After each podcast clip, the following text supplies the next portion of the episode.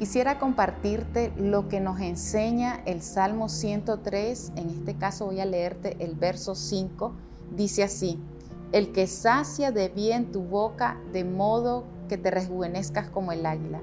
Y te comparto una traducción más, la traducción lenguaje actual dice, mi Dios me da siempre todo lo mejor, me hace fuerte como las águilas.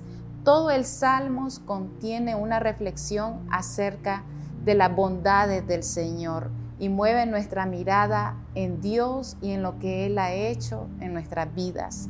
Yo te pregunto, ¿eres capaz de ver las bendiciones de Dios en tu casa, en tu familia, sobre la vida de tus hijos, en tu vida personal? ¿Puedes ver que Él se ha movido en, bondad sobre ti?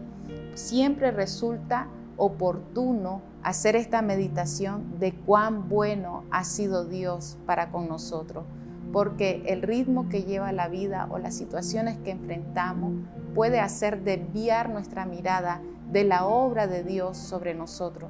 Y es ahí donde puede entrar una queja en nuestros corazones, puede establecerse una demanda en nuestros corazones, puede establecerse el miedo, el temor, el sentir de desamparo. Sin embargo, Dios ha sido bueno siempre y ha derramado sobre nosotros siempre, como declaraba la versión que te leía, todo lo mejor.